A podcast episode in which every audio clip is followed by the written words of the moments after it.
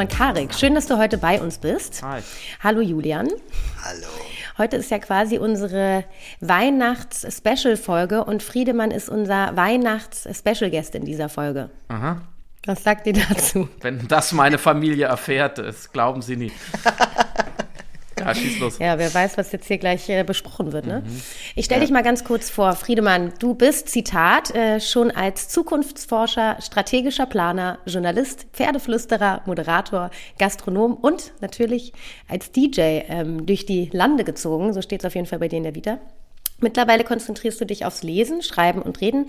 Gerade ist dein Buch Erzählende Affen zusammen mit, jetzt musst du mir, glaube ich, ein bisschen helfen, Samira El Ouassil, Ja, ist das richtig war- ausgesprochen? das schön. Erschienen. Du hast selbst einen Podcast mit dem Namen Friedemann und Freunde. Du liebst Weißwein und, das weiß ich, du feierst auch gerne und frönst dem schönen Leben, so wie jetzt, glaube ich, gerade ähm, an dem schönen Ort, wo du gerade bist. Das hat dir der Teufel Ähm, gesagt.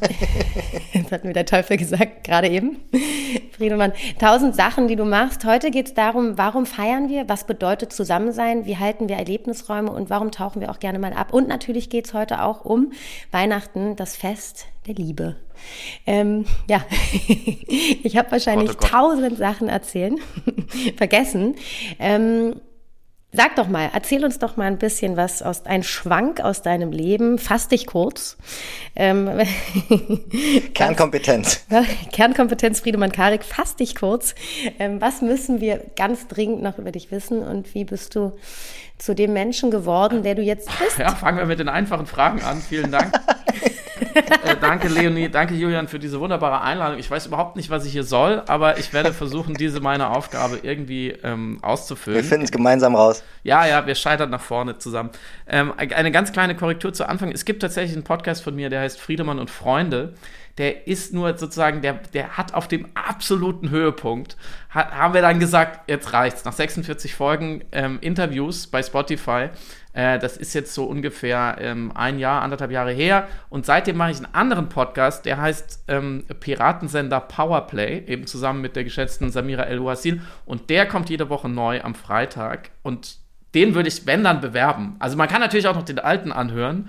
Da habe ich so mit Leuten gesprochen Ja, wie, wir äh, bewerben einfach beide. ähm, wenn ihr äh, Interviews hören wollt mit Luisa Neubauer, Kevin Kühnert, Anne Will, Joko Winterscheid und so weiter. Die habe ich dafür getroffen. Das Cool. war sehr lustig, manchmal auch peinlich und traurig, aber so ist es halt. Und jetzt spreche ich immer nur mit einer Person, mit der Samira, ähm, jeden Freitag. So, das nur, weil sonst kriege ich Ärger, Okay. wenn ich das. Und, die, und das, war, war, das war auch richtig in Zusammenarbeit mit Spotify, ne? Das war ein, genau, wie man so schön sagt, äh, ein Spotify Original. Die haben mich Original. bezahlt dafür, dafür dass ich äh, äh, interessante Leute getroffen habe. Oder dass interessante Leute Friedemann Kari getroffen haben. So kann man es natürlich aus. Ich würde so rum sagen, ja, oder das ist eigentlich das Narrativ. Das klingt sehr viel Ja, menschlich. Julian macht sich die erste Zigarette an. Darf man das sagen? Was ich, darf ich, oh Gott, oh Gott, oh Gott. Darf ich eigentlich sagen, was ich hier sehe? Na, Ja, ja, du sagst alles, Zu was spät, du siehst. ja. Außer das, was du hinter mir in meiner Wohnung siehst. ja. was da ist. Was machen diese Leider Menschen kann man da? hier den Hintergrund nicht blurren. Ist dann noch die After Hour. Okay, was soll ich tun? Die After Hour. Hm? Achso, war das jetzt Erzähl mal ein bisschen was von dir. Erzähl einfach was von dir. Das, was du am Das allerliebsten ist ganz schön frech. Leonie. Das ist das erste Mal in der Geschichte des Podcasts und des Interviews, dass jemand sagt, erzähl doch einfach mal von dir. Jetzt erzähl doch einfach mal von dir. Gestern war ich in so einem Insta-Live bei einer ähm, ähm, befreundeten Autorin, um ihr Buch vorzustellen. Und da habe ich die Geschichte von meinem Freund Boris erzählt, der mal, mit dem war ich mal in Marokko. Und ähm, also die, die Geschichte zum Beispiel lag jetzt gerade so rum und ähm, es begab sich so, dass wir in der Wüste waren und der Boris war so mein kultureller Vorkoster, weil der sehr viel besser Französisch spricht als ich. Ich habe so ein solides Speisekartenfranzösisch und der war sehr fluide und der ist immer in jeden Laden. Ihr ke- kennt ihr so Leute, die wirklich im Ausland so sofort mit dem Busfahrer und in die, Ja, in die, ja, in, ja. in die nächste. Moschee rein. Ach, da darf ich gar nicht. Ah, wieder raus, dann in den Laden daneben und immer so, was kostet denn der Hammel da? Warum ist der denn teurer als der andere? Also wirklich alle vollgelabert und das war sehr schön, weil ich bin immer so hergelaufen, äh, wie das Hündchen und habe sehr davon profitiert. Und ähm, leider bekam es sich dann so, dass wir dann in der Wüste waren in Marokko und es gab ähm, für Boris den Vegetarier nichts anderes zu essen als Salat. Und ähm, wir haben diesen Salat gegessen und das Schöne an Klischees ist ja, dass sie manchmal wahr werden. Und aus dem kulturellen Vorkoster wurde auch ein gastroenterologischer Vorkoster, weil er wurde dann doch relativ schnell, relativ krank von diesem Kraut. Irgendwie hat sein deutsches, deutsches, sein deutscher Magen-Darm-Trakt hat, hat diese Dinge dort. War das Mohn oder? Ich, ich weiß gar nicht mehr. Ich habe den Salat tatsächlich auch gegessen. Er war echt auf westliche Bedürfnisse abgestimmt. Das war jetzt nichts Verrücktes irgendwie drin, ähm, wo man äh, Zweifel hätte. Aber es hat ihn total umgehauen. Und es ging schon nachts los in der Wüste. Es war schon sehr, sehr kalt und unangenehm. Unter diesen riesigen Decken hat er sich dann immer so vorgewurschtelt, um irgendwo hinter der nächsten Düne zu verschwinden. Es war schon alles relativ skurril. Ähm, Hinterm nächsten ja, Hammel. Ja. Und, ähm, Gibt wenig, wenig Platz zum Verstecken da. ja, ne? und zurück mussten wir aus der Wüste raus in so einem Pickup-Truck über so, ne, also da, wo nicht so Sandwüste ist, wer schon mal da war, wer gerne mal in die Wüste fährt, so als Hobby am Sonntagnachmittag, der weiß, da ist ja, sind ja, ist ja immer so ein Streifen von so Buckelpiste erstmal, bevor man wirklich in die Sandwüste Wüste kommt. Und über diese Buckel mussten wir drüber, um zurück in den Ort zu kommen.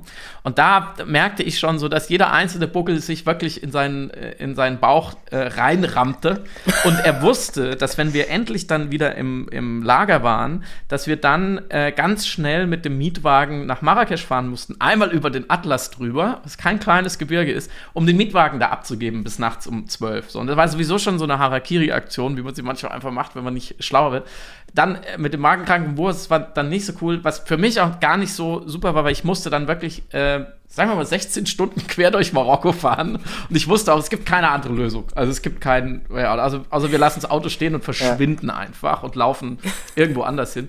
Und dann hat er sich. Ruf den Helikopter! Ja, genau. Der, Wo ist die äh, Flugbereitschaft, wenn man sie braucht und das Auswärtige Amt? Und er hat sich wirklich heldenhaft geschlagen, weil es ging so in Serpentinen den Atlas hoch. Und als wir dann äh, oben waren auf dem Gebirgspass, da habe ich dann auch so, weißt du, der innere, der innere Studienrat kam dann auch so raus, weil es war wunderschön. Es war im Winter, es lag Schnee auf dem Atlas, so man konnte in, über die ganze Wüste quasi bis nach Kapstadt gucken. Und ich habe immer gerufen, Boris, Boris, guck doch mal hier links, rechts und hier die Gazellen und Die das ist so Gazellen. toll, schau doch mal. Und er hat nur noch gestöhnt und er lag dann hinten auf der Rückbank, hat nur noch so gestöhnt. Oh.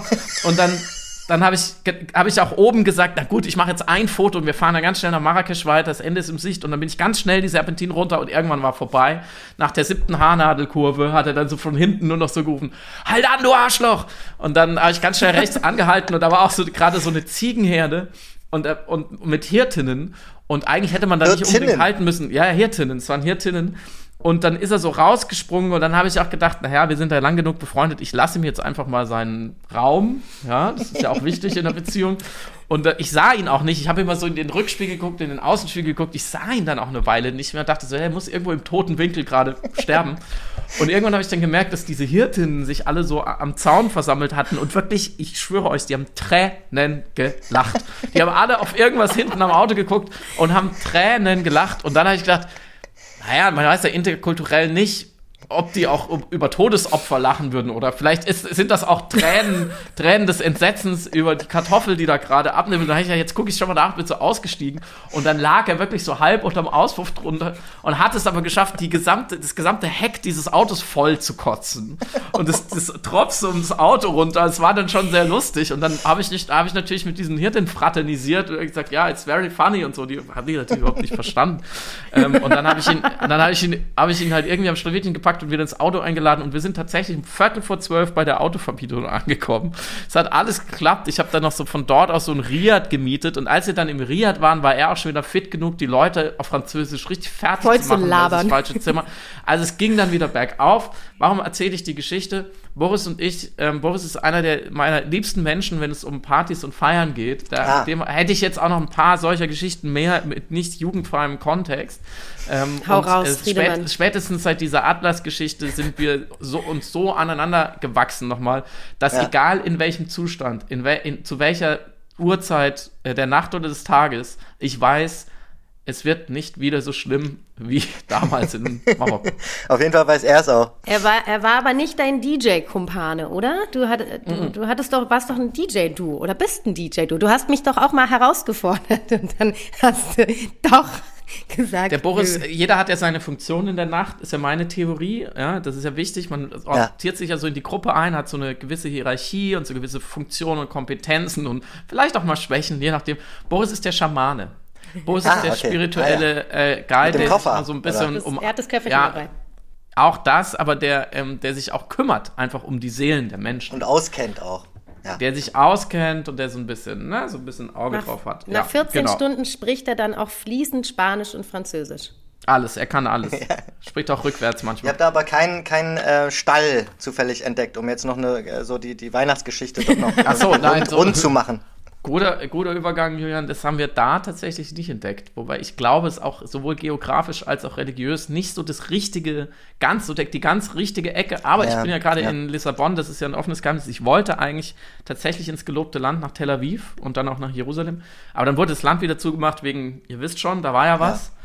Ähm, und äh, Kommen deswegen, wir bestimmt noch mal drauf zu sprechen auch. da können wir vielleicht auch noch mal kurz sprechen, aber Leonie, du hast völlig recht. Ich habe ganz lange, ich habe mir mein Studium sozusagen mit Schwarzgeld beim Auflegen verdient, so wie viele von uns. Hab, ähm, wie mit alle Berliner 20 DJs.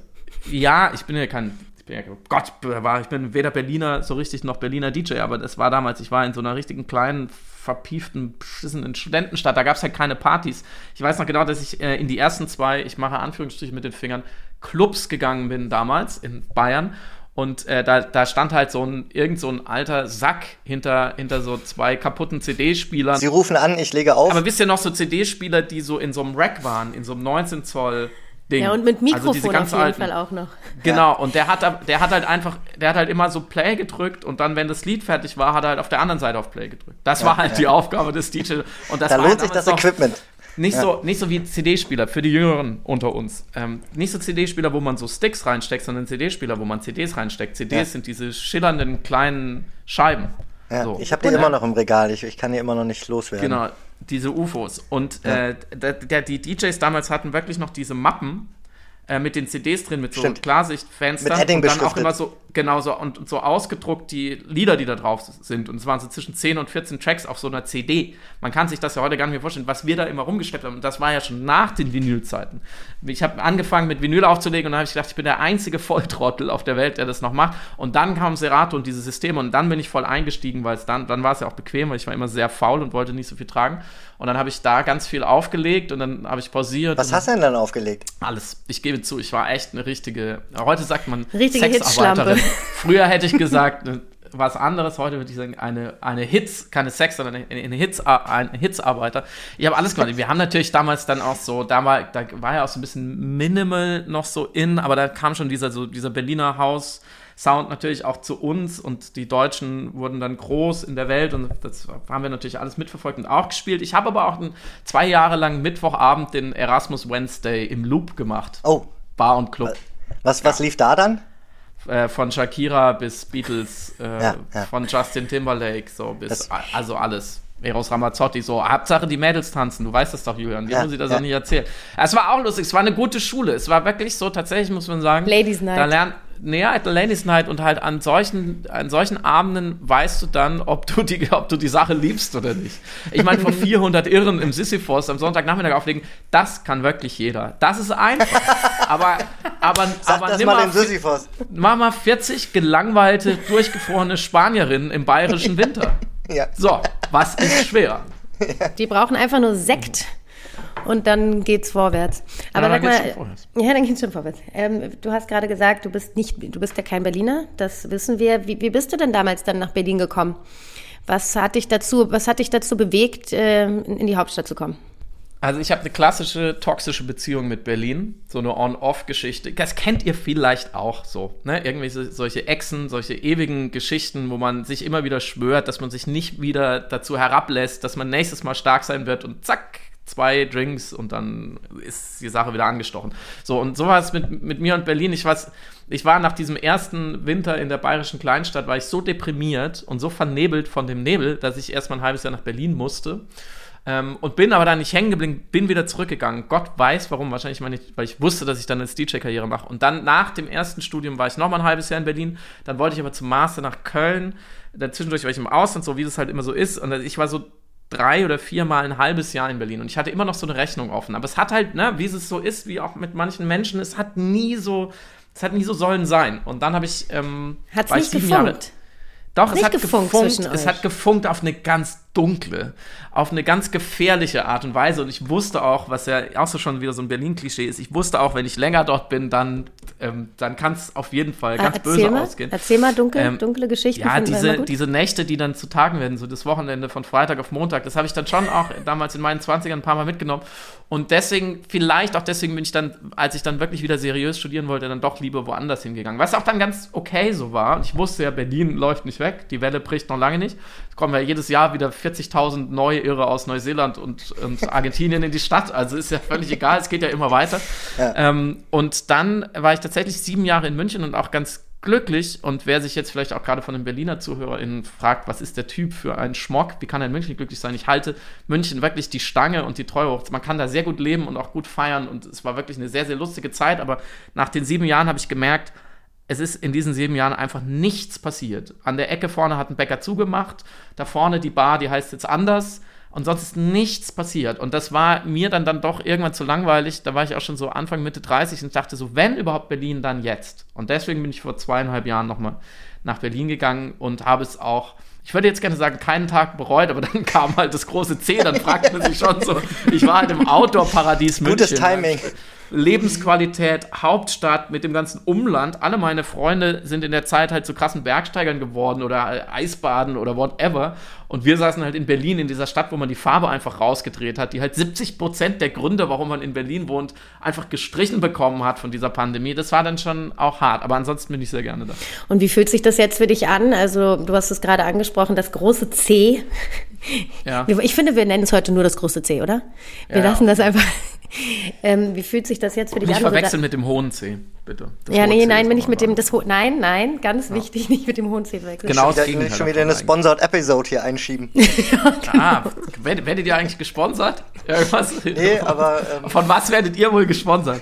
Irgend so ein Am wir machen das immer erst im Nachhinein. Irgend so ein Rotterdamer Wir sprechen erst drüber Vollkaufmann. und dann fragen wir Import, an. Export. Ja, okay. Verstehe. Ja. Also du hast es dann geschafft, punktgenau ähm, zur, ähm, zur C äh, in Berlin dann einzurollen. Ja, so ein knappes Jahr Bisschen, vorher. Ich hatte, knappes Jahr ich hatte vorher. noch einen richtig guten Sommer. Du hast dann nochmal richtig Gas gegeben, hast dich nochmal richtig schön Mhm. in die Stadt verliebt, schätze ich.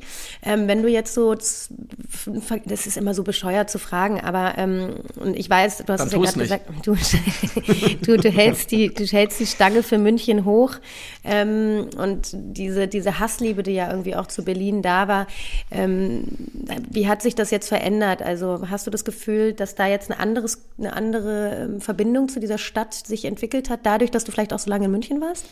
Ja, also als erstes haben tatsächlich auch meine Berliner Freunde jetzt langsam Kinder. Ähm, und und die Stadt ist halt tatsächlich ähm, mit, ich bin jetzt 39, Stand jetzt, ist natürlich eine andere Stadt als mit 29 oder mit, ähm, wann war ich das erste Mal da, mit 21, wo ich tatsächlich, ich zum ersten Mal im Berghain war damals und äh, dann noch zweimal wieder hingegangen bin, ohne zu wissen, wie der Laden heißt.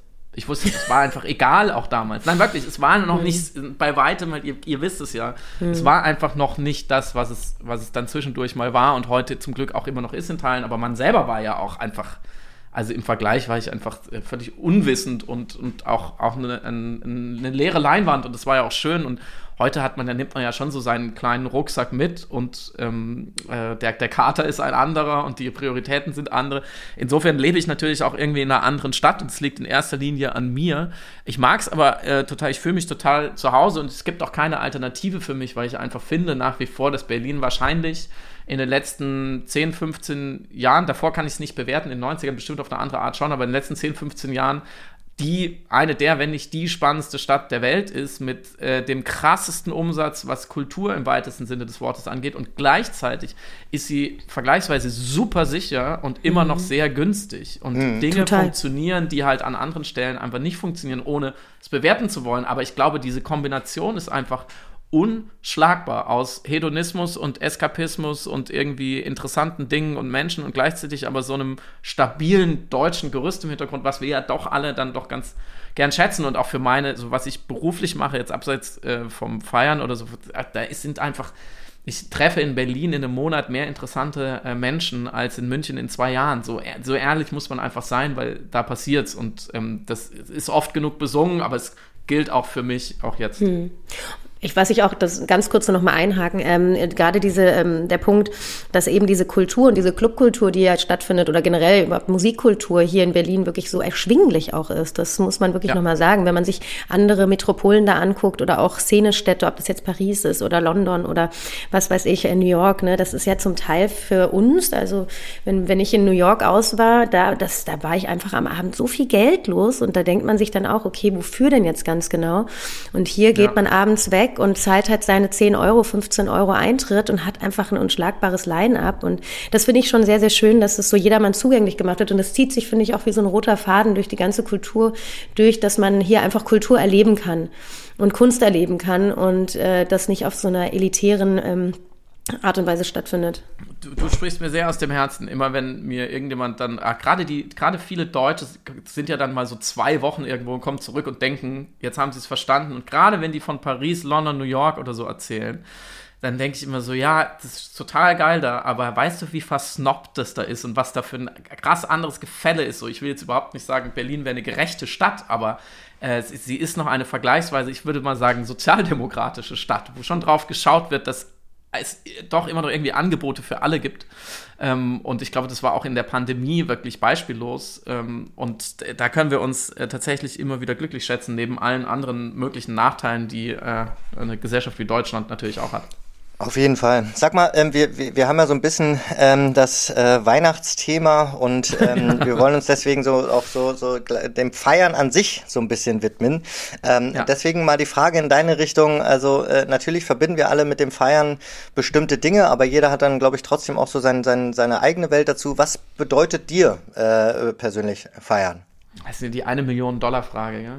es gibt so ein, es gibt so einen überragenden äh, Podcast über Wein wer sich dafür interessiert. Das ist ein, ein deutscher Weinkenner und der, der fährt mit seinem Bus durch die Gegend und der Podcast, also er hat so einen VW-Bus und dann fährt er immer zu Winzern und interviewt die. Und der Podcast heißt tatsächlich Genuss im Bus. Ja. Was ich schon mal einfach fantastisch finde. Und, Klingt nach einem Porno eigentlich. Und da sind wirklich Perlen dabei, weil diese Winzer halt in ihrer Mundart dann auch sprechen. Naja, und da gibt es auch in einer Folge eine, eine Frage, ähm, an einen Winzer, den ich sehr gerne mag aus Baden, ähm, der Hans-Peter Ziereisen. Und äh, da wird er auch gefragt, was bedeutet Ihnen der Wein? Und er lässt auch so eine perfekte Kunstpause, wie es nur jemand kann, der nicht so oft öffentlich spricht. Das habe ich jetzt schon versaut. Ja. Und sagt, nee, nee, die war da, die war da. Ich und er sagt gehört. alles, und er sagt einfach alles. Und damit hätte man den Podcast auch schon beenden können. Und diesen Podcast haben wir, als ich, und ich, der fällt mir deswegen jetzt auch so ein, jetzt kommt der, jetzt kommt der Schlenker zurück zu euch als ich in meinem, in meinem äh, Leben das letzte Mal tatsächlich im Berghain war und in der Panorama war, nämlich im Winter 2019, 20. Ich glaube, es war Anfang Dezember 19 oder so, also kurz bevor die Pandemie uns dann einen Strich durch die Rechnung gemacht hat.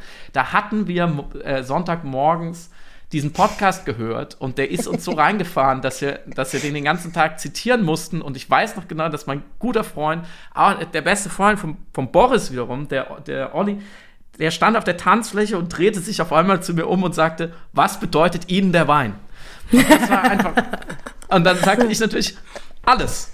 Und er, es war aber klar, dass er eigentlich das Feiern meinte und den Moment in der Panorama war um 18 Uhr so, ne, wenn das frische Blut reinkommt, wir kennen es alle und, und das werde ich nie vergessen, wie, wie das so nebeneinander lief. Und deswegen würde ich die Frage einfach vielleicht beantworten, so dem, wie dem Winzer der Wein vielleicht nicht, weil ich jetzt nicht damit arbeite und es nicht ständig in den Händen ja. habe, aber ich ja. habe tatsächlich schon sehr viele Momente gehabt, wo ich auch ganz nüchtern ähm, erkennen konnte und, und es für immer wertschätzen werde, ähm, dass es einfach etwas sehr, sehr Besonderes ist und dass es mir und vielen anderen, glaube ich, etwas gibt, was man nirgends wo sonst bekommt, wie auch immer man das in Worte fasst und diese, diese ähm, Auflösung des Superindividualisten in, im Kollektiv und die, ähm, die äh, totale Emotionalisierung des Kopfmenschen ähm, und auch die, glaube ich, durch die Musik und das Tanzen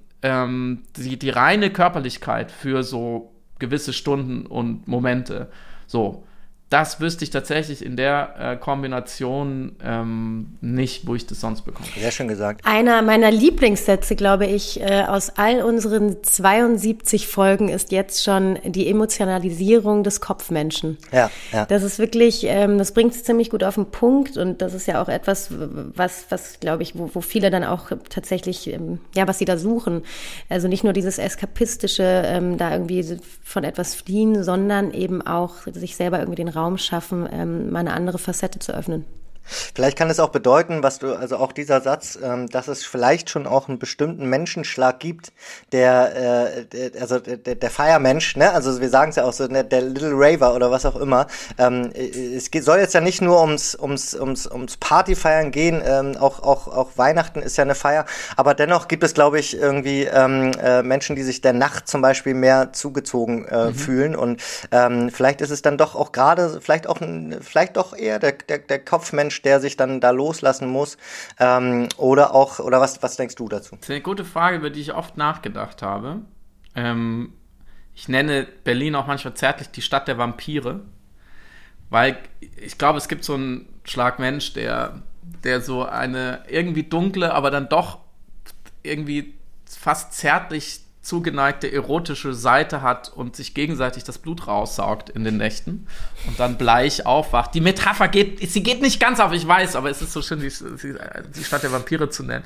Und gleichzeitig sind es ja oft Leute, und das habe ich erst ähm, später dann kapiert, so in, wenn man dann so ein bisschen länger unterwegs ist und vielleicht auch selber mehr mitzubringen hat in diese Nächte und Tage, sind es ja oft Leute, die extrem interessante Dinge tun oder sehr schlau sind und ähm, ja, als, als Kopfmenschen auch sehr gut funktionieren und mit dem man sich eben auch über sehr spezielle Dinge auch tief unterhalten kann. Da meine ich überhaupt nicht, dass, ähm, was, das ist landläufige Trophäegelaber, ich hab dich so lieb, sondern wirklich tatsächlich substanzielle Themen auch so. Ich meine, das ist auch völlig legitim, aber ähm, das und also auf der auf der letzten äh, oder einer der letzten Partys, wo ich war, ich zwei Stunden über das Grundeinkommen geredet ähm, mhm. mit jemand, der wirklich viel schöne davon Grüße versteht. An Micha. Ich, genau, mhm. schöne Grüße an Micha und der hat mich da schon, der hat da schon echt ein paar äh, ganz substanzielle Sachen aus dem Hut gezaubert und solche Leute merkt man dann schon irgendwann, das ist ein Muster, dass die da auch rumsteuern und das, ne, dass man ja auch von sich selber ausgehen kann. Man macht ja jetzt in seinem täglichen Leben auch nicht nur völligen Bullshit und man bringt ja auch was mit. Ähm, insofern an, absolut. Andererseits ähm, bin ich da auch durchaus schon kritisch und das ist wieder so ein kleiner Bogen zum großen C. Ähm, ich weiß nicht, wie es euch geht. Vielleicht könnt ihr auch dazu Stellung nehmen. Ich bin schon immer all die Jahre auch in Clubs gegangen und auf Raves und dachte so, hatte immer wieder so Momente, wo ich unsicher war einfach und dachte, ist es jetzt die Utopie, was wir hier machen, oder ist es die Chemie? Was mhm. davon ist jetzt stärker? Mhm. Sicherlich nur das eine oder das andere. also du meinst damit den Rausch sozusagen, den, den künstlichen Rausch? Genau. Oder den, äh, den inneren, äh, selbst bei, herbeigeführten? Genau. Und es ist immer eine Mischung. Es ist immer eine Mischung. Es geht nicht anders. Es wird, es wird nie das, das berauschte Kollektiv geben, was völlig, also was, was völlig mit auf der Metaebene auch noch total die richtigen Ziele hat. Du brauchst natürlich auch immer ein paar Schmarotzer, so das gehört dazu. Und du brauchst ein paar, die es irgendwie, die es auf der Ebene auch weiterbringen und ein paar, die einfach mitschwimmen. Und das ist okay. Aber gerade als dann, als dann die Pandemie losschlug und ähm, ich habe diese Szene auch lange immer wieder verteidigt, auch gegenüber Leuten, die zum Beispiel sagen, was soll diese stupide äh, Robotermusik? Oder sind doch eh alle nur wahnsinnig verballert, es geht doch eh nur ums Drogennehmen und das kann doch kein normaler Mensch hören und so lange feiern und bla, ist doch alles ungesund so. Und da, da gab es schon so ein paar Punkte, wo ich stolz war oder wo ich mich bestätigt gesehen habe und gesagt habe, ja, da ist eine große Solidarität, da ist vielleicht eine, eine sehr hohe Sozialkompetenz oder ein, oder ein Solidargedanke, auch was die gesamte Gesellschaft angeht, da da geht es um Teilhabe, so, ne, was du vorhin gesagt hast, äh, Leonie. Und gleichzeitig muss ich auch sagen, dass natürlich, ähm, und da machen wir uns nichts vor, manche Leute knallhart durchgezogen haben und es war ihnen einfach scheißegal, weil sie wollten ballern und feiern. Und was auf den Intensivstationen war, hat sie nicht interessiert. Und ich bin gerade, stand heute immer noch so bei 50-50. Ich werde nicht so ganz schlau aus der Situation. Vielleicht ist es auch in Ordnung so. Wie geht's euch? Es ist, ja, wie geht's uns? Ich glaube, es ist tatsächlich so, ähm, zum einen ist es natürlich dieses Abtauchen auch in eine Parallelwelt und auch um, äh, auf so eine andere Ebene, dass man da was erlebt, ähm, was man halt im, ich, wieder Anführungszeichen zeige ich, ähm, nicht erlebt und dieses, ich lass mal los und ich muss nicht an morgen denken und ich bin jetzt und ich bin im Hier und ähm, das ist ja auch, hat ja auch was ganz Romantisches auf eine Art und Weise. Man verliert so ein bisschen den Gedanken an morgen und muss nicht planen, was kaufe ich jetzt morgen äh, jetzt zu Mittag und wo muss ich jetzt wie viel Calls habe ich und in welchem Zoom-Call sitze ich, sondern es ist halt wirklich nur das Hier und Jetzt.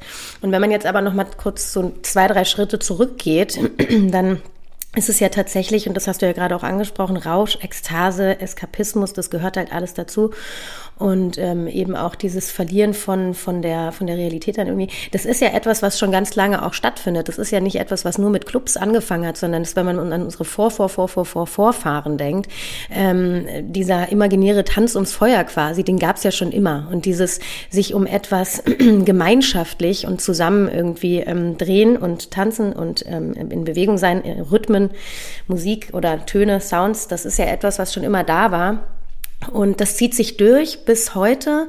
Und äh, wenn man in so Urstämme, Urvölker guckt, spezielle Gruppierungen, da ähm, findet das ja auch ganz regulär statt. Also da hat ja auch Rausch und im Endeffekt auch durch äh, in, entsprechende Substanzen hat einfach so eine, ein rituelles und ein spirituelles und zeremonielles ähm, Gefüge mit Sicherheit. Und ich, also ich glaube, dass es gehört irgendwie zum Menschsein fast so ein bisschen dazu, dieses sich verlieren vielleicht auch mal auf einer Ebene, die eben nicht kontrolliert wird. Ähm, und ähm, auch diesen Zustand von, von Freiheit, der vielleicht dieser Rauschzustand dann auch einfach ähm, erzeugt. Wir hatten ja auch, wir hatten ja auch schon, schon ähm, ab und zu mal über den Begriff des ähm, ähm, ähm Spielplatzes für Erwachsene auch gesprochen. Und ich glaube, das ist schon auch ein wichtiger Punkt, dieses ähm, Austesten, sich austesten, Grenzüberschreiten, ähm, vielleicht auch Substanzen, aber vielleicht auch nicht unbedingt, sondern einfach sich selbst kennenlernen in einem anderen Gefüge mit anderen etc. Ähm, es geht ja auch um, wenn man jetzt sich andere Clubs auch anguckt, es geht ja auch vielleicht, es geht ja auch um Sexualität, es geht ja auch um ähm, sich selbst, ähm, ähm, ähm also auch zu überwinden. Also zum Beispiel finde ich ganz, ganz wichtiger Punkt, wo man auch so, also Berlin ist ja zum Beispiel auch ähm, ein Ort, wo man auch gerne auch mal alleine weggeht, was auch bedeutet, man ist niemandem Rechenschaft schuldig, man hat keine Verbindung zu diesen Personen, also auch bei Gesprächen und so, man kann sich selbst ganz anders austesten, äh, kennenlernen. Ne? Und das ist, finde ich, schon ein unglaublich wichtiger Punkt da auch, der, der auch äh, irgendwie gerade in dieses ähm, äh, seine Persönlichkeit auch ähm, austesten und kennenlernen ähm, äh, reinpasst. Ja, das ist ja auch dieses, haben wir auch schon ein paar Mal drüber gesprochen, diese im, im Grunde im, ähm, anonyme Intimität, die man erleben kann in einem, in einem Club oder auch in, in diesem Raum, weil man ähm, zwar ein, eine Momentaufnahme hat, eventuell mit jemandem kann man fünf Stunden auf einer Couch sitzen und dieser Person das Innerste nach außen kehren, was man vielleicht vor seiner besten Freundin nicht machen würde, weil es einfach dieser Raum und dieser Moment zulässt. Und im nächsten Moment ähm, verabschiede ich mich aber von der Person und werde sie vielleicht eventuell nie wiedersehen. Und trotz alledem konnte ich in dem Moment halt auch was in Anführungszeichen abladen. Und ich glaube schon, dass das ganz interessant ist für, für viele Menschen, ja. Ja, also ich stimme euch bei allem zu und mein, mein meine Frage sozusagen an das Feiern oder an die Pandemie war eben, inwieweit können all diese schönen Dinge und diese legitimen Ansprüche und diese Eskapismen zurückgestellt werden, wenn es sein muss? Inwieweit wurden sie zurückgestellt und inwieweit muss man einfach auch akzeptieren, dass ein Teil der Szene, der man sich immer zugehörig hat, gefühlt hat und der Subkultur, die man liebt, einfach asozial ist? So, um es mal ganz deutlich zu sagen, weil Durchfeiern in Massen in der Situation einfach asozial war. So, was auch Gibt's auch, ist nicht schlimm. Ich äh, mache auch nicht alles richtig. Nur so, ne, da war so ein Viertel gebrochenes Herz auch dabei. Sehr ambivalent, fand mhm. ich. Obwohl da auch, um da mal einzuhaken, also zum Beispiel das Asozialer bin ich bei dir, aber ähm, das ist ja auch ein Thema dieser Pandemie, ne? Dieses, ja, ich möchte auch asozial sein können. Ich möchte nicht, also jetzt nehmen wir mal dann doch die Querdenkerei, ne? Also es ist ja einfach auch da ein großes, großes Thema. Ich möchte nicht immer nur sozial und gesellschaftlich korrekt denken. Ich möchte auch ich selbst bleiben können und ähm, und, und, und das ist hier natürlich. naja, es ist ja, also das ist ja bei, bei den bei den Feinden ja auch so gewesen, dass dann einfach so, ich, wieso muss ich jetzt immer an alle anderen denken? Ich möchte jetzt trotzdem auch, naja, ich brauche das, das ja. für mich. Ja, das ist genau der Punkt, aber du sagst ja schon, warum nicht immer, es war eine, eine Ausnahmesituation, in, auf die sehr, sehr viele Leute reagiert haben, die auch keinen Bock hatten. Also ihr zwei und ich, wir hatten auch keinen Bock, zu Hause zu bleiben. Niemand hatte Bock, Klopapier zu horten, so, ja. Ähm, und ähm, dann ist halt die, die, Frage, wenn du so merkst, so ein Segment zieht nicht so richtig mit. Also ich habe mit Leuten gesprochen, die, äh, die nach dem Sommer 2020 gesagt haben, es war der krasseste Sommer ever. Ja. Die illegalen Partys sind ja viel geiler als die offiziellen. Weißt du, so Das ist ja auch generell ja, eine Frage, ne? wo geht es dann wieder hin oder wo ist es ja in der Zeit auch hingegangen und, und wo geht es jetzt auch wieder hin, wo sich die ganze Situation eventuell auch wieder verändern kann. Und was sich natürlich herausgestellt hat, und da bin ich auch ja. bei dir, ähm, dieses, dass Leute sich einfach dann nicht zusammenreißen konnten und da muss man jetzt aber trotzdem auch vielleicht noch mal kurz einen kleinen Schritt zurückgehen, denn wenn man sich die Clubs angeschaut hat, die meisten davon haben sich ja schon an die Regularien, die, Regularien gehalten gehalten und sind da relativ äh, vorbildlich mit umgegangen. Die meine ich auch nicht. Am Ende des Tages waren es die Leute, die sich halt ähm, am Tempelhofer Feld oder in der Hasenheide getroffen haben und gesagt haben, ja, scheiß drauf, wir machen jetzt halt unseren Rave hier, während die Pandemie wirklich am Peak-Time war. Ja. Was da natürlich zu sehen ist, ist A, wenn Leute zusammenkommen und äh, plötzlich was gemeinschaftlich bewegen können, da weiß man, da können, das ist so ein Selbstläufer, da passiert, das ist so ein Kollektivgeist und plötzlich geschieht irgendwie was, ne? Da merkt man natürlich auch, okay, Menschen sind halt auch Rudeltiere, die wollen nicht, man will nicht alleine sein und gerade mhm. wenn man eventuell eine Zeit lang zu Hause verbracht hat, Tage, Wochen, wie auch immer, dann ähm, bricht es einfach irgendwann aus einem heraus und da kommt dann auch so die Unvernunft aus jedem herausgesprungen, ne? Das ist interessant zu beobachten, was dann wirklich in jedem Gefühl so steckt, wenn er, wenn er eingesperrt wird. Das ja. fand ich schon sehr, sehr spannend zu beobachten. Und das war ja jetzt nicht nur auf äh, Partys oder sonst was zu ähm, münzen, sondern generell, dass der Mensch ja eben doch irgendwie da sehr ähm, ähm, mit seinem Nächsten sich verbinden möchte.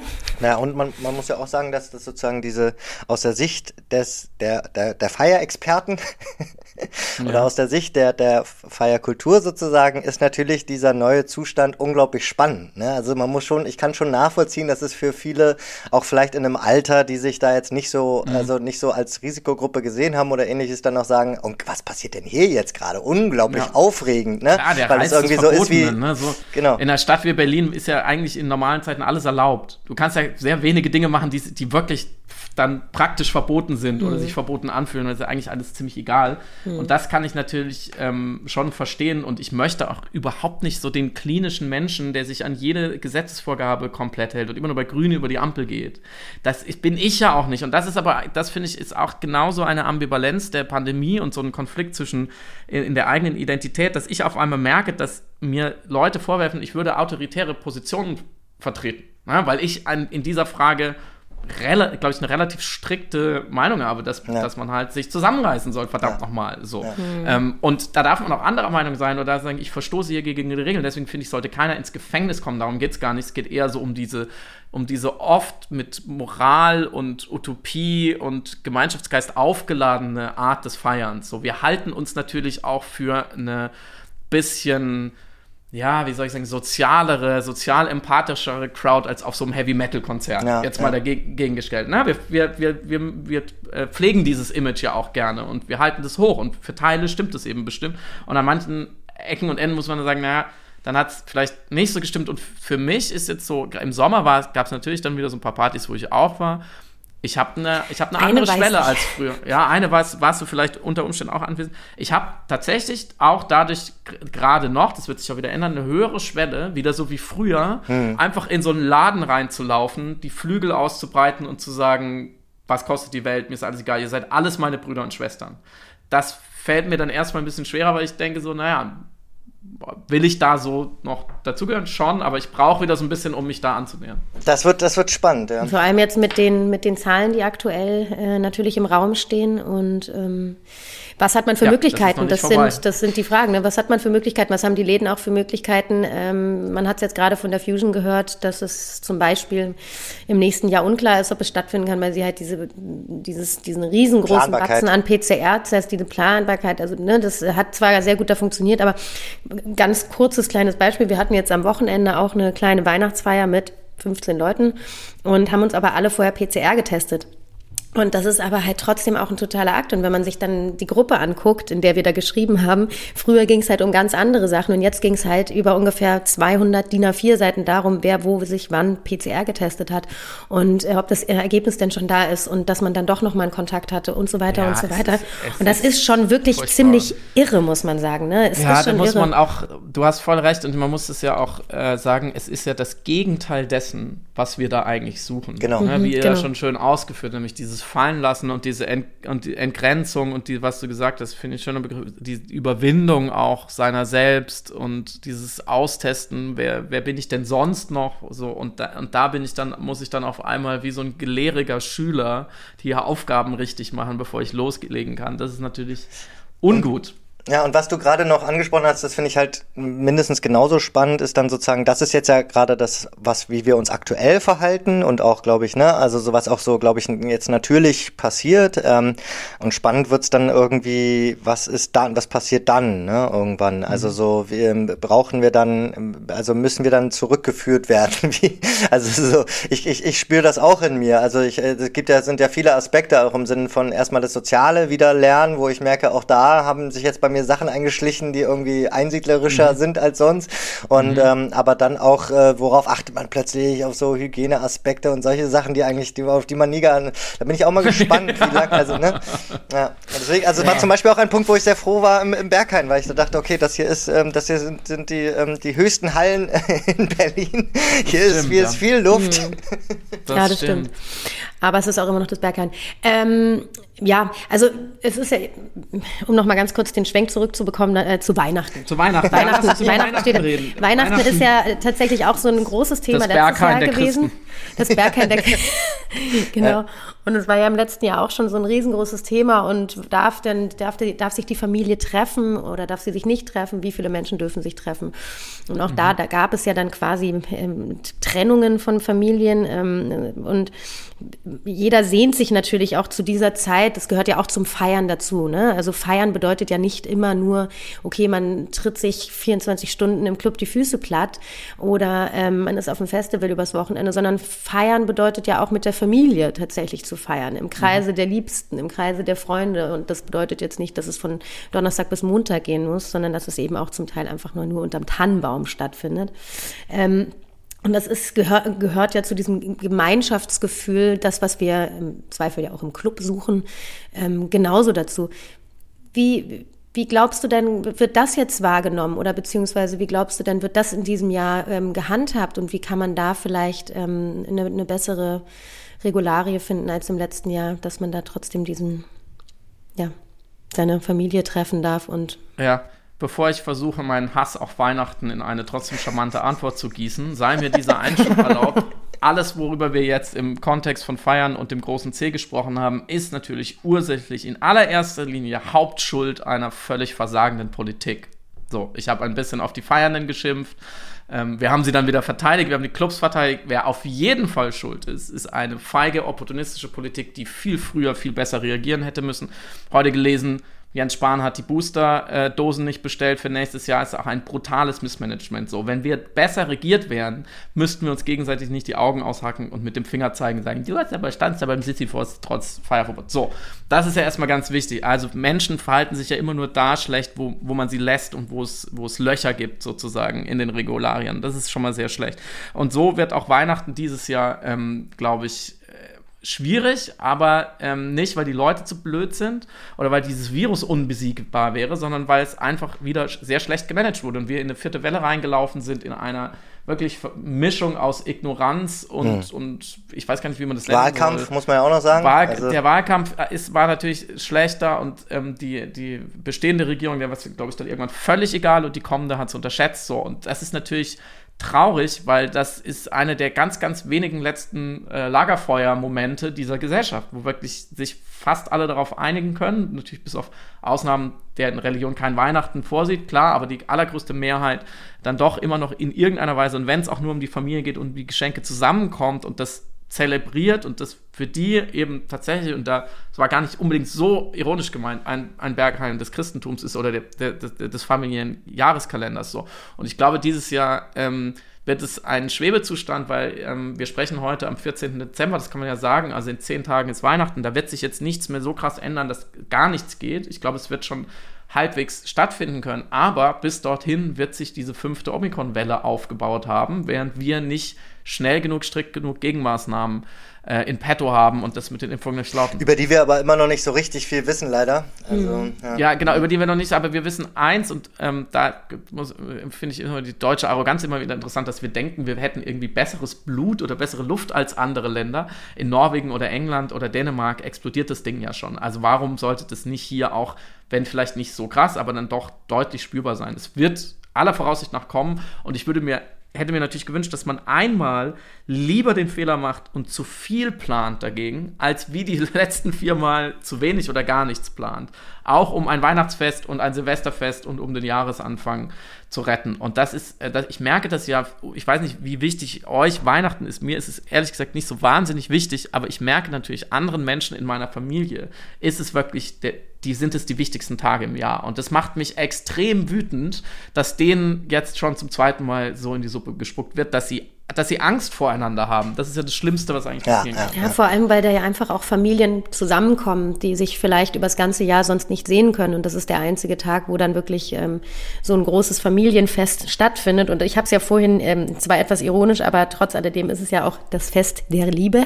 Ja, und ähm, das mag der ein oder andere vielleicht überromantisiert ähm, empfinden oder, oder kitschig oder sonst was. Aber wie du schon sagtest, ne, hier, wir, wir kämpfen auch für unsere Räume und das ist eben eben auch ein Raum für, für Menschen, die die das eben sehr, sehr wertschätzen. Ich meine, bei mir ist es zum Beispiel so, es ist mein Geburtstag, insofern hat das für mich ah ja, einfach nochmal eine ganz andere, eine andere Bedeutung.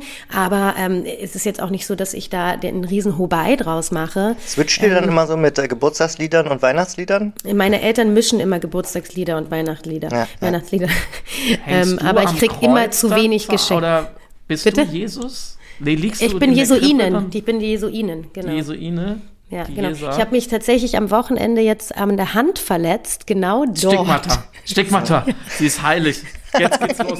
Leonie, ich wusste das schon immer. Ja, man du sieht das. Glanz. Du hast ja. den Heiligenschein manchmal nachts gehabt. Den Heiligenschein habe ich sowieso, ja. Nachts. Das ist ganz nachts. eindeutig. Ja.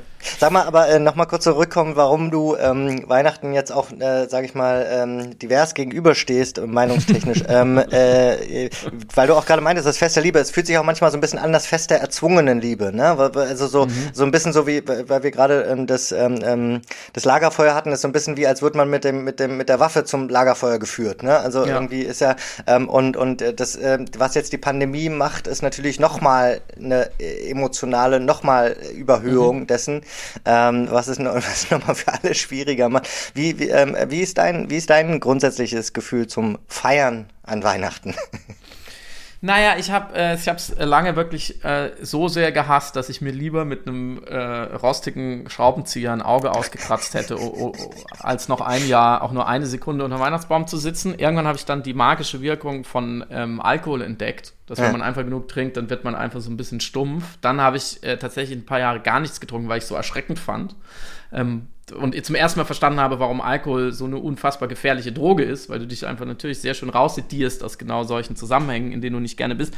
Und dann habe ich kapiert, dass ich eigentlich schon ziemlich Glück mit meiner Familie gekriegt habe, weil bei uns zu Hause herrscht eher zu viel als zu wenig Harmonie, was ich einfach nicht, dann manchmal nicht so gut ertrage. Und insofern habe ich so an ganz vielen verschiedenen Fronten meinen mein wenn ich sage, wenn ich unbedingt Frieden, aber meinen Waffenstillstand mit diesem Fest gemacht, indem ich äh, beim Kaffeetrinken jetzt schon anfange, Whisky zu trinken, aber nur auf so einem gewissen Level bleibe und auch versuche, möglichst viele Familienmitglieder äh, mit in den Abgrund zu ziehen, weil dann wird es nämlich lustiger, weil bei uns auch anders aber das machst du nicht nur an Weihnachten, gar nicht so viel getrunken. Ja, das stimmt, das ist ähm, sozusagen meine teuflische äh, Qualität. Solche Sachen halt und dass ich, dass ich, ähm, dass ich am Abend äh, vor Weihnachten immer meine zwei großen Schwestern, mit denen ich, es gibt einfach sich sonst nicht so viele Gelegenheiten, die lade ich immer einmal zum Essen ein, dass man einmal in Ruhe und ohne Kinder und irgendwelche Tanten und irgendwelches Gebrabbel dazwischen sich mal unterhalten kann. Also ich glaube, irgendwann als erwachsener, halbwegs erwachsener Mensch hat man natürlich auch die Verantwortung, nicht nur zu hassen, sondern dann auch irgendwann produktiv mit dieser Sache umzugehen, die man eh nicht vermeiden kann und sagt, okay, es ist halt nur mal einmal im Jahr, wie kann ich daraus irgendwas machen, was, was ich in Ordnung finde. Gleichwohl, ich, ich immer noch, auch wenn ich gerade das Lagerfeuer so ein bisschen gelobt habe, ähm, den Ist-Zustand kann man ja akzeptieren, wo Weihnachten herkommt, dass es eigentlich ein sehr heidnisches Fest war. Man muss einfach nur mal den Weihnachtsbaum googeln, wo der eigentlich herkommt, wie die Christen damals irgendwelche heidnischen Rit Sonnenevent-Rituale annektiert haben, dass das natürlich alles völliger Mumpitz ist mit der, mit der Datierung auf, auf Jesu Geburt und so. Das ist alles so, so dermaßen dünnes Eis, wie das ist so richtiges Klimawandel-Eis in Deutschland auf dem Dorfteich, was eigentlich nicht mehr existiert, wo man sofort einbricht. Da würde ich mich nicht drauf verlassen. Obwohl man sich ja mittlerweile fast, fast wünschen würde, diese, diese, diese Tradition und diese, diese, sag ich mal, ähm, äh, Background-Stories äh, rücken ja auch alle mittlerweile äh, komplett in den Hintergrund. Das heißt, es geht ja, ja eigentlich oft nur noch ums Schenken, es wird ja auch nicht mehr gesungen, es wird auch nicht mehr in die Kirche gegangen. Da wünscht man sich ja, ja manchmal sogar das noch so fast sogar wieder ein bisschen zurück, obwohl man es früher immer gehasst hat. Also Julian, am 24.12. darfst du mal zu uns kommen in den Schwarzwald, da wird noch abgesungen. Da wird okay. zwei Stunden lang Weihnachtslieder gesungen. Das machst du genau einmal mit, ja, und dann stichst du dir einfach die Trommelfälle durch mit so einem Tannennadelzweig. Nein, aber du hast natürlich völlig recht. Es ist natürlich schön, wenn es dann noch so halbwegs äh, seriös aufgeladen ist. Aber also, ich finde, dass das religiöse Fest, und es ist ja auch schon seit 40 Jahren so ein deutsches Klischee, dass man dann einmal im Jahr in die Kirche geht und der Pfarrer sagt, ah, wann sind denn Sie ins Viertel gezogen? Sagen wir, wir wohnen seit 40 Jahren da, aber wir kommen halt nie in die Kirche. So, es ist doch auch alles irgendwie einigermaßen erbärmlich. Also von mir aus könnte man da auch einiges streichen. Was machst du dieses Jahr Weihnachten? Wollen wir Geburtstag zusammen feiern? Ja, unbedingt. Nee, ich bin tatsächlich, ähm, ich habe, ähm, ich bin zu Hause, wenn ich nicht wirklich auf Reisen bin. Ich war dann so ein paar Jahre immer so jedes zweite Jahr wirklich am anderen Ende der Welt, äh, ganz bewusst. Und da hatte ich natürlich eine Entschuldigung, aber wenn ich zu Hause bin, dann bin ich schon da, lass mich von meinen zwei Neffen äh, im FIFA abzocken unter großem Triumphgeheul und äh, sagen wir so, denke, das ist, das ist gut eingesetzte Zeit des Onkels. Kann man schon auch mal machen. Also jetzt dieses Jahr frönst du dem Eskapismus. Naja, dem, dem Spielkonsolen-Eskapismus. ähm, und dadurch, dass ich jetzt auch drei Wochen im Ausland war und dann an Silvester auch wieder an einem schönen Ort bin, also nicht ganz so weit weg, kann man dann schon mal, kann man schon mal auch eine Woche zu Hause sein muss, ist, schon, ist schon in Ordnung, oder? Also das, irgendwie geht die Zeit ja dann schon. Ja, das kann man schon machen, das kann man schon, kann man schon machen. Es war ja jetzt tatsächlich letzte Woche auch mal fast, ich hatte heute das Gefühl, Weihnachten wäre eigentlich schon vorbei, weil ich verbinde natürlich so ganz Astrid, Astrid Lindgren-mäßig Weihnachten immer sofort mit Schnee und dann dachte ich letzte Woche kurz, wir haben Weihnachten weil letzte Woche Schnee lag. Und deswegen so, dachte ich, jetzt, jetzt ist Weihnachten. Und jetzt bin ich ja schon Jetzt bin ich, hatte ich ja eigentlich schon Geburtstag und heute im Auto dachte ich, ach, wir haben, es passiert ja noch. Mein Geburtstag kommt ja noch. Also. Jetzt verrückt, dass es mal wieder geschneit hat in Deutschland, gell? Das kennt man gar nicht mehr. Die, ich weiß noch, die letzten Jahre an Weihnachten bin ich so ungefähr im T-Shirt durch die Wiesen gestreift und habe mit den Vögeln mit Sonnenbrille. Gesungen, wie, Walter, wie Walter von der Vogelweide und zwar nüchtern. Ja. Klimawandel, juhu. Klimawandel, juhu. Ein paar Grad können wir noch. Ich würde ganz gern noch mal einen kleinen Schwenk, wo wir schon bei Eskapismus sind und Hedonismus und so weiter und so weiter. Du hast ja ähm, nicht nur dein aktuelles Buch geschrieben, sondern auch ein ganz spannendes Buch, nämlich Wie wir lieben. Und wir sprechen ja hier auch oh ja. über die Liebe und über äh, wie man eben äh, diese Liebe auch zum Teil erlebt. Also ob das jetzt so ist, wie wir es jetzt gerade in den letzten 45 Minuten besprochen haben, wo man die Liebe finden kann und wie man es vielleicht auch ausdrückt. Wie wir lieben vom mhm. Ende der Monogamie, da sprichst du von einer ja, neuen Re Realität eines Lebensmodells ähm, und dass man vielleicht auch für das Wort Liebe eventuell einfach ein, ein neues Wort finden müsste. Ähm, und Hedonismus und Körperkult spielt natürlich, oder eine andere Form von Körperkultur spielt natürlich auch in dieser Welt, in der wir uns da bewegen, die jetzt aktuell lahmgelegt ist und nicht stattfinden kann, natürlich eine riesengroße Rolle. Ähm, was glaubst du aber denn, was für eine große Rolle spielt tatsächlich auch ähm, die Liebe in dieser, in dieser Welt? Und ähm, oh. ja, wo finden wir die? Das ist auch eine große Frage, Leonie. Ja. Hm. Da muss ich jetzt durch. Da muss ich jetzt durch. Da muss ich jetzt noch einmal, muss ich, muss ich noch parieren.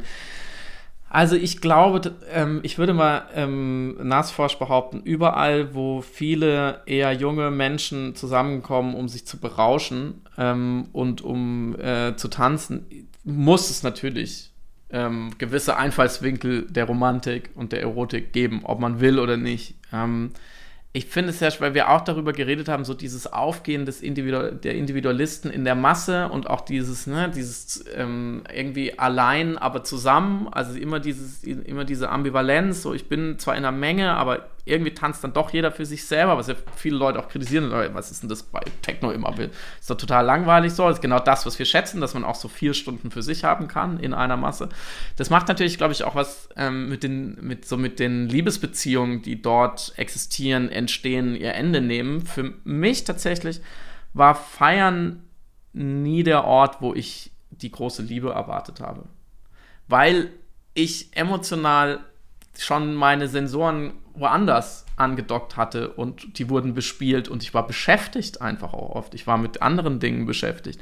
Und manchmal fand ich es auch schade, weil ich dachte so, ah, dich würde ich gerne mal im Supermarkt treffen, aber jetzt gerade ist hier, ist hier irgendwie ist, ist der, der, Hafen besetzt bis auf den letzten Platz mit anderen Schiffen ja. irgendwie. Ähm, und ähm, deswegen, und, und gleichzeitig ist es natürlich auch, das hast du ja vorhin auch schon gesagt, ist es natürlich ein, ein Labor und ein Experimentierfeld auch für neue Formen der Liebe. So. Und in, in, in Wie wir lieben geht es ja um nicht exklusive Formen äh, des, der Beziehung und des Zusammenlebens, also um offene Beziehungen, Polyamorie und so weiter und so fort. Und die, ich merke das ja auch, ähm, wenn ich jetzt, das Buch ist 2017 erschienen, dann gab es ein bisschen Presse, ich war im Fernsehen damit und so habe bei Markus Lanz erklärt, wie das menschliche Spermium aufgebaut ist, was man dann halt so macht. ähm, und, ähm, und jetzt, oder in den letzten Jahren, wenn ich in Berlin feiern war, dann wurde ich sehr, sehr häufig erkannt, was mir sonst nicht passiert eigentlich. Weil da natürlich die Leute sind, die sich genau für diese Themen interessieren und für diese alternativen Formen des Zusammenlebens und die, und die halt nachhaltig darüber nachdenken und dann vielleicht auch verfolgt haben, was ich sonst noch so mache.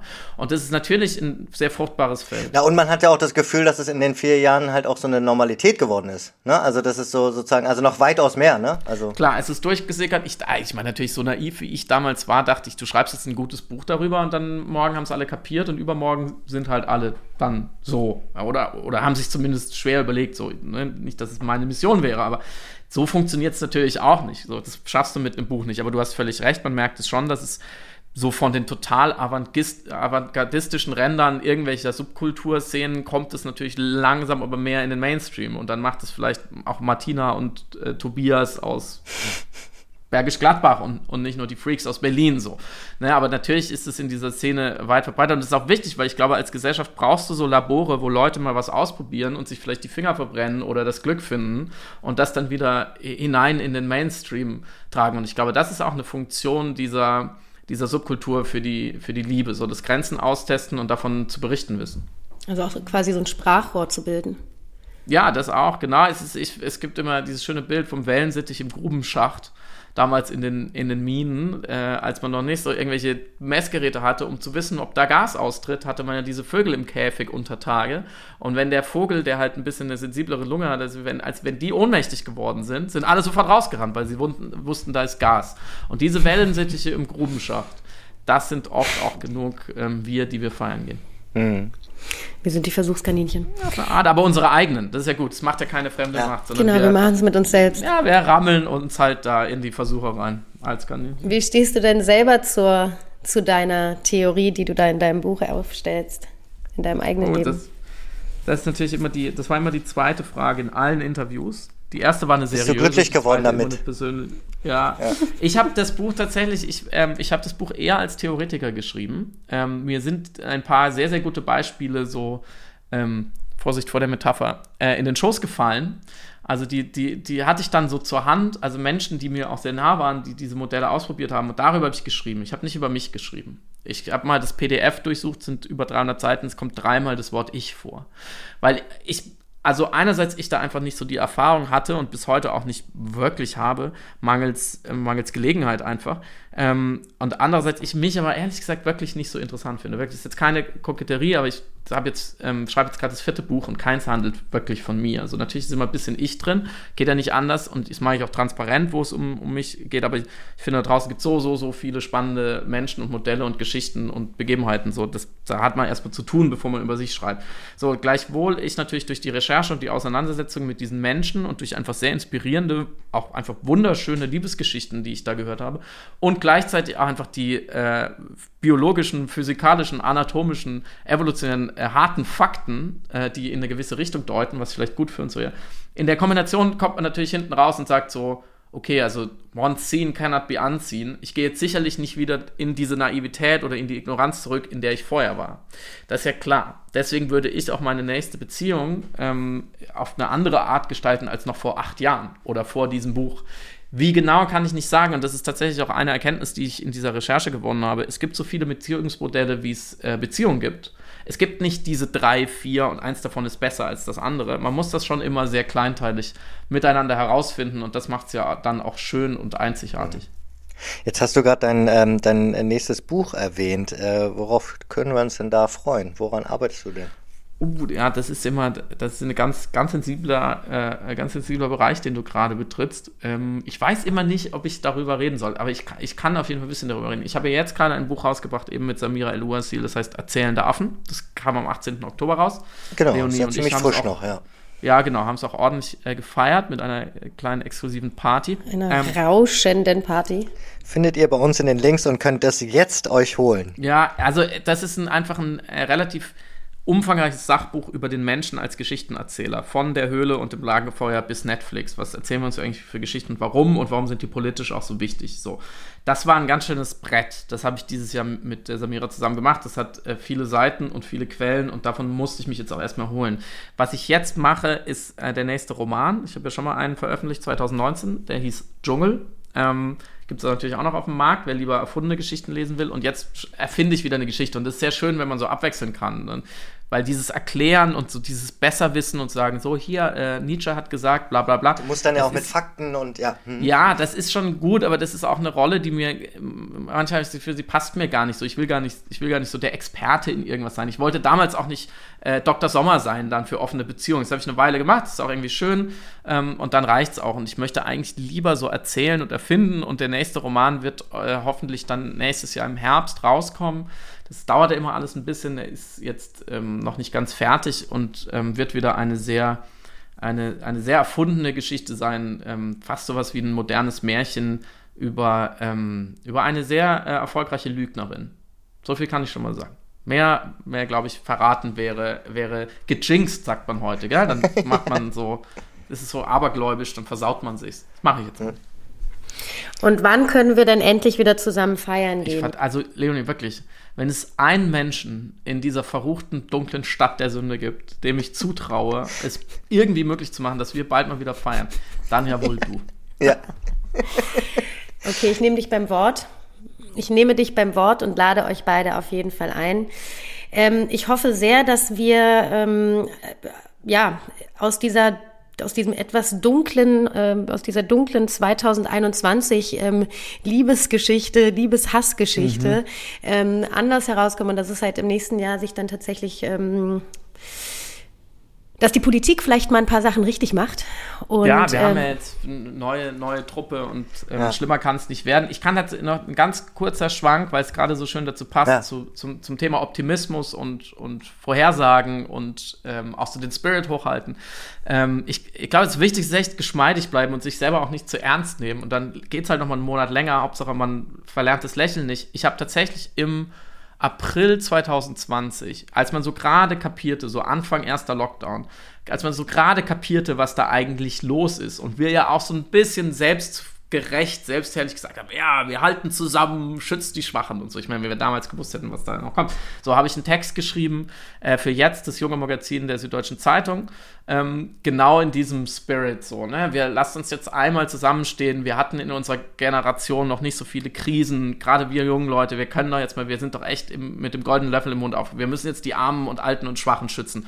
Und meine ja, ganz ähm, positive Vorhersage war, wir müssen jetzt zwei Monate zusammenstehen. Und dann tanzen wir auf den Straßen im Sommer und es wird der Summer of Love und du lernst deine große Liebe kennen und irgendwann, wenn die Enkelkinder auf dem Schoß sitzen, wirst du sagen, danke Corona, ja. weil sonst hätten wir uns nie kennengelernt. Ja. Oh mein Hat Gott, lag ich falsch. Oh mein so. Gott, lagst du falsch. Zwei Jahre. Oh genau zwei ja. Jahre daneben lagst du. Ja, insofern äh, Aber gilt Auguren, dennoch, Gilt immer noch. Man kann Gilt einfach dennoch. immer alle, zwei Monate das wieder verlängern und dann dauert es halt ein bisschen länger und der Sommer und wird vielleicht wieder. Was es vielleicht doch auch mit sich bringt, und das hast du ja auch gerade eben gesagt, nämlich, dass wir eventuell auch durch diese ganz, durch diese Phase und durch diese, durch diese durch diesen harten Weg, den wir jetzt tatsächlich auch gemeinschaftlich ähm, irgendwie bestreiten mussten, und dabei sind wir immer noch echt richtig privilegiert. Ja, das müssen wir echt absolut. dazu sagen. Ne? Uns geht's gut. Wir müssen zu Hause bleiben, wir, wenn überhaupt, wir müssen Maske tragen, das war's. Aber dass wir vielleicht da auch mit einer gewissen Demut und mit einer gewissen Dankbarkeit dann irgendwie ins nächste Jahr starten und äh, versuchen, unsere eigenen Probleme vielleicht nicht immer so nach vorne zu stellen, sondern dass man genau. da das alles so ein bisschen, wie du schon sagtest, versucht, geschmeidig durchzulaufen, durchzugehen. Ja. Und ich finde auch, um da noch ranzugehen, also ich finde, also das ist auch ein super Beispiel dafür, so ein, eine Kleinigkeit, die in diesen zwei Jahren komplett aus den Fugen geraten sind, ist die Zeit, äh, die Zeitrechnung, die halt sich mhm. komplett verschoben hat, wo man, also das Zeitgefühl, äh, das, das, das ist halt, also ne, man weiß nicht mehr, wann war das, weil das jetzt einfach, weil diese, diese zwei Jahre einem vorkommen wie eine Woche oder so. Und, äh, mhm. äh, und das ist ja irgendwie auch ganz schön. Also vielleicht kann man da auch auf der Basis neu aufbauen und Zeit äh, und Momente anders wahrnehmen. Ähm, und da bin ich, da bin ich sehr gespannt drauf. Ich bin dabei, Julian. Also waren wir ja eigentlich die letzten anderthalb Jahre im Club. Da verliert man ja auch äh, Gefühl für Zeit und Raum, oder? genau. In unserem imaginären Club. Ähm, Friedemann, eine Sache muss ich dich doch noch dennoch fragen. Ja. du bist doch der Geschichtenerzähler hier unter uns. Ich wollte so gerne, das habe ich Das steht schon viel weiter oben auf meiner Liste. Okay, wenn Eine, du schon so rumstotterst, bin ich jetzt wirklich, habe ich wirklich Angst. Was kommt jetzt? Eine Anekdote, eine, eine richtig wilde Anekdote musst du uns jetzt zum Ende dieses Gespräches aber noch aus deiner Vergangenheit, Friedemanns Vergangenheitsfeierphase, ob das jetzt unterm Tannenbaum war, alleine zu Hause oder mit Freunden sonst wo. Ich gieße mir mal einen Glühwein ein. Hol sie raus. Hol sie raus. Vielleicht zünde ich mir auch noch mal eine Zigarette an. Mach mal. Ja, bitte. Be my guest. Ähm, ich überlege gerade, ob mir was Weihnachtliches einfällt, um halbwegs okay aus der Nummer wieder rauszukommen.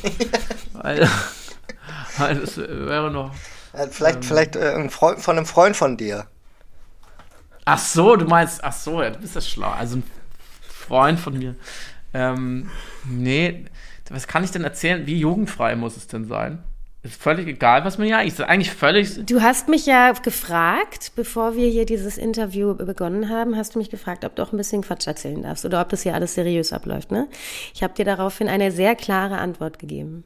Ja, ich kann vielleicht, also, okay, aber ich meine, eure 150.000 HörerInnen, ich hoffe, dass, dass, jetzt da nicht, nicht zu viel Widerstand kommt, aber ich kann vielleicht ähm, die Geschichte kurz erzählen, warum, also wie ich sozusagen mein, mein erster richtiger krasser Absturz in meinem Leben.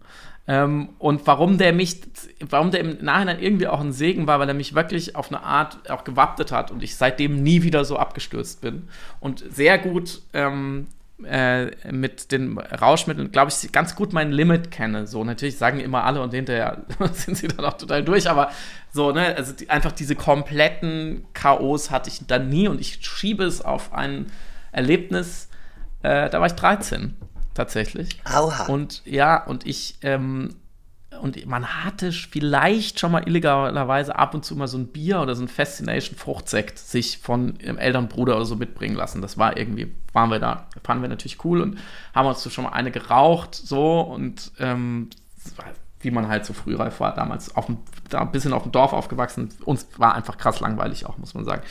Und äh, dann gab es ähm, an äh, Karneval, was bei uns Fastnet heißt und sehr stark zelebriert wird, da war immer klar, da ist ein bisschen, sind so die Regeln, werden so laxer ausgelegt. Und dann brachte jemand echt eine Flasche Wodka mit an die Halfpipe, wo man sich damals traf, bei den coolen Skatern. So, und ich habe den einen Fehler gemacht. Ich habe die, die, die Rechnung war, ging einfach nicht ganz auf und die Warnung gebe ich jetzt raus äh, nicht mit den Augen immer bewerten, sondern noch mal kurz nochmal dran denken. Ich dachte, diese klare Flüssigkeit in dieser Flasche, die ist durchsichtig. Und Bier und Sekt und Wein ist ja nicht durchsichtig, das muss ja härter sein. So.